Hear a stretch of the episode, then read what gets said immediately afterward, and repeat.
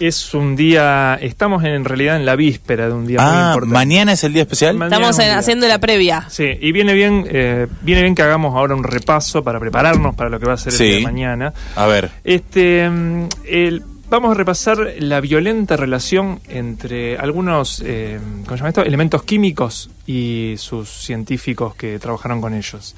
Porque, Ajá, por ejemplo, eh, vamos a empezar con el flúor. El flúor es un elemento que uno relaciona directamente con la sonrisa y Sí, con, con la los alegría, Exacto. pero eh, no sé si sabrán que es uno de los eh, elementos más mortíferos y que más eh, vidas de científicos se ha cobrado. No. Sí, sí, sí, sí. En 1813, el famoso André-Marie Ampère, que es eh, un trabajaba con electricidad y es el que le da nombre al ampere, una de las medidas de la electricidad, le dijo a Humphrey Da- Davy, que se tra- trabajaba en, en separar elementos y, y fue el, el descubridor de un montón de elementos químicos, que por qué no trabajaba con el fluor, fluoruro cálcico. Lo que hacía Davy era, le ponía dos electrodos a los, a los elementos, eso generaba eh, lo que se llamaba un electro, eh, un electrol- una electrólisis, perdón, ahí está, electrólisis. Y la, la electrólisis hacía que los elementos se separaran. Funcionó con el fluoruro cálcico, pero ¿qué pasó? Cuando el flúor, el flúor es un elemento muy reactivo, o sea que reacciona inmediatamente cuando está puro con cualquier cosa, se mezcla, no, no le gusta estar solo, siempre le gusta estar en compañía.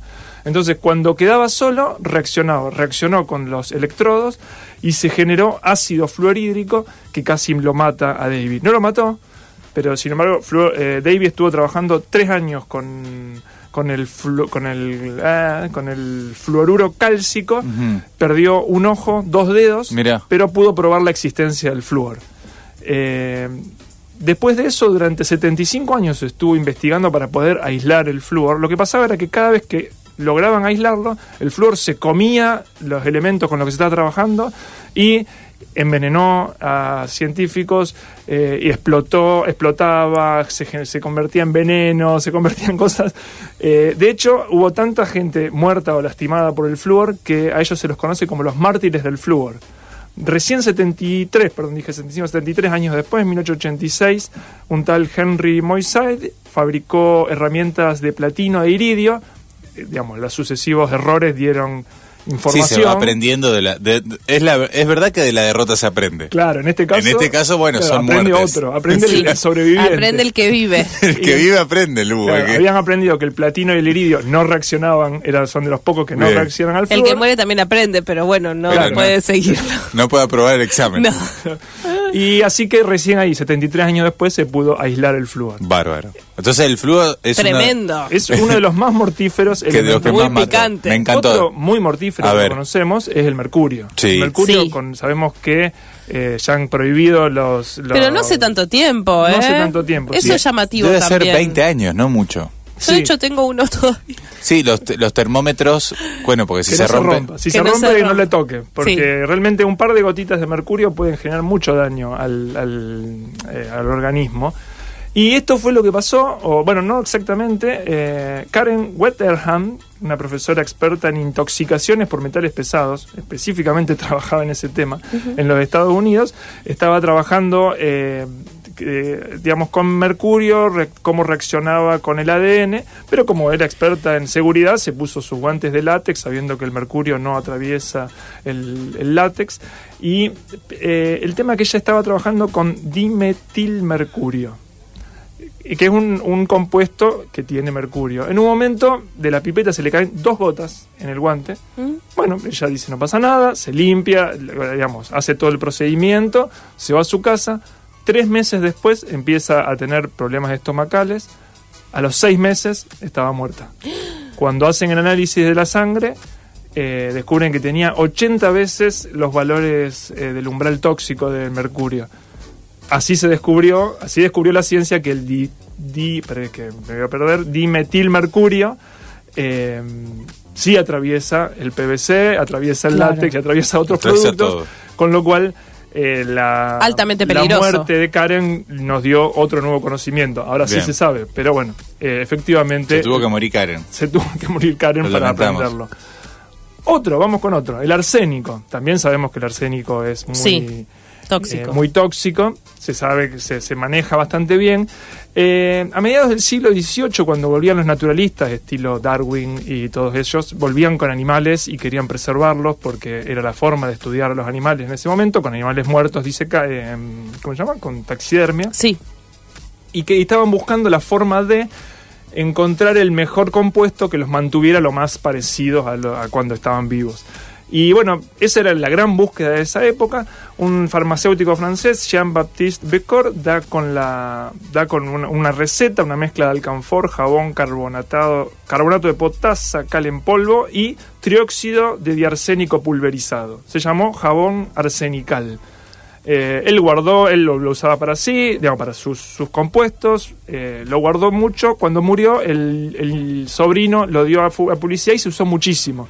De hecho, era tan efectivo que hoy hay un montón de especies que podemos tener, aun cuando ya se han ex- extinguido, porque era muy bueno conservando. Ajá. El tema es que en el transcurso de eso, los poseedores de grandes colecciones, el, el arsénico era muy. Después se prohibió para el, el uso, pero mientras tanto hubo un montón de naturalistas muertos prematuramente, a los 40, 41 años, 45 años, Por el arsénico que por el tenían arsénico que los tenían animales. los eh, animales eh, Mira.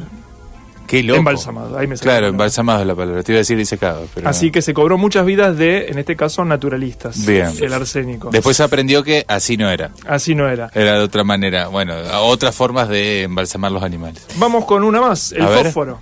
Por Fósforo. ejemplo, una tal eh, Vera El fósforo que todos tenemos en nuestra casa. El fósforo, en realidad no se hacen más con fósforo los fósforos. Ah, mira. Sí, se hacen con, con productos un poco menos volátiles y un poco menos peligrosos. Claro, pero eh, algo de fósforo Pero de tener. sí, porque eh, el contacto con el oxígeno lo prende. No estoy seguro ahí, pero creo que ni siquiera tiene fósforo. Ah, ya. mira. Me parece que tiene otra, otros productos Qué distintos. desilusión. Sí. Eh, me estoy desilusionando porque. Sí, yo veo dije, tu bueno, carita. Claro, el- porque- el, fósforo antes se podía prender como hacían los vaqueros en la bota, eh, Sí. con cualquier cosa, raspando cualquier cosa. Con pero que claro, tenga contacto con el oxígeno ya está, arrancaba. Claro. Tuki. Bueno, eso pasaba con el fósforo. Eh, Vera Ives Tafievna Popova, una química rusa. eh, si no me decías que era rusa, no me imagino. no, sí. Fue, bueno, la, la que hizo el primer texto de química, una persona muy importante. Cuando hace su doctorado, se va a, Su- a Suiza a hacer el doctorado. Cuando hace su doctorado, eh, quiere trabajar con el metilidieina fosfano, que es un compuesto que tiene fósforo. Y el. ¿Cómo se llama esto? El, el que la, el que la guía en la tesis, el, el director de tesis. El director, sí. Le dice: No te metas ahí, es muy peligroso Raja de ahí. ella le hace caso, eh, Hasta o- ahí. utiliza otra, otro elemento, no sé, bueno, termina el doctorado, eh, vuelve a Rusia, se casa con un eh, militar de alto rango que trabaja en una fábrica de acero. Y entonces tiene la posibilidad, el militar él construye para ella un laboratorio, entonces eh, ahora sí, libre de ataduras, se pone a estudiar el metilidina fosfano.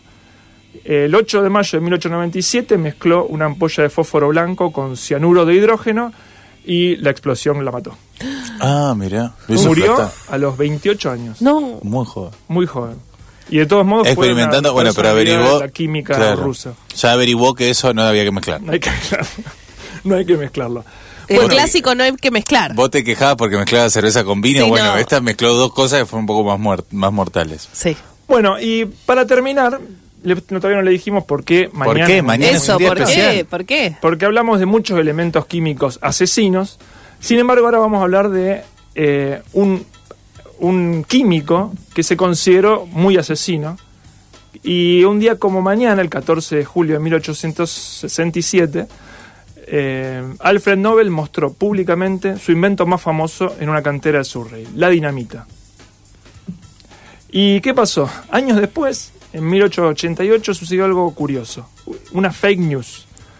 Eh, resulta que murió Ludwig Nobel, que era el hermano de Alfred Nobel, y Alfred leyó, eh, se, se publicó por error en Francia, en un diario de Francia, una, mm, eh, ¿cómo se llama? Un, esta- La un noticia. obituario, Ajá. una, una noticia, la noticia. Sí, sí, sí. El obituario tenía la, el título, El mercader de la muerte ha muerto.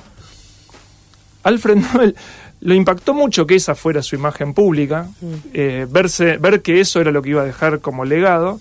Y, y entonces, bueno, tomó la decisión, cambió su testamento. En el testamento incluyó que con donar eh, la mayor parte de su, de su, mm, sí, de, su, de sus bienes De su que había hecho sí. a partir de la dinamita y de otros productos de ese estilo, eh, donarlos, que los pusieran en un- una caja de ahorro, vamos a decir, en, una, en un plazo fijo, y que los réditos de ese plazo fijo eh, se distribuyeran en cinco partes iguales entre los cinco ganadores del premio Nobel que se instituía a nace. partir de ahí. Mira. A partir de ahí nacen los premios Nobel como para que no quedara en la historia, cosa que efectivamente logró, como el mercader de la muerte, sino como alguien que aportara el progreso de la humanidad eh, con la ciencia. En distintas, en distintos ámbitos de la ciencia. ¿no? En distinto, Como- claro. Él, él determina cinco ámbitos de la ciencia, eh, que son los, los, los, los, los más importantes, los, los- los de ciencia, digamos.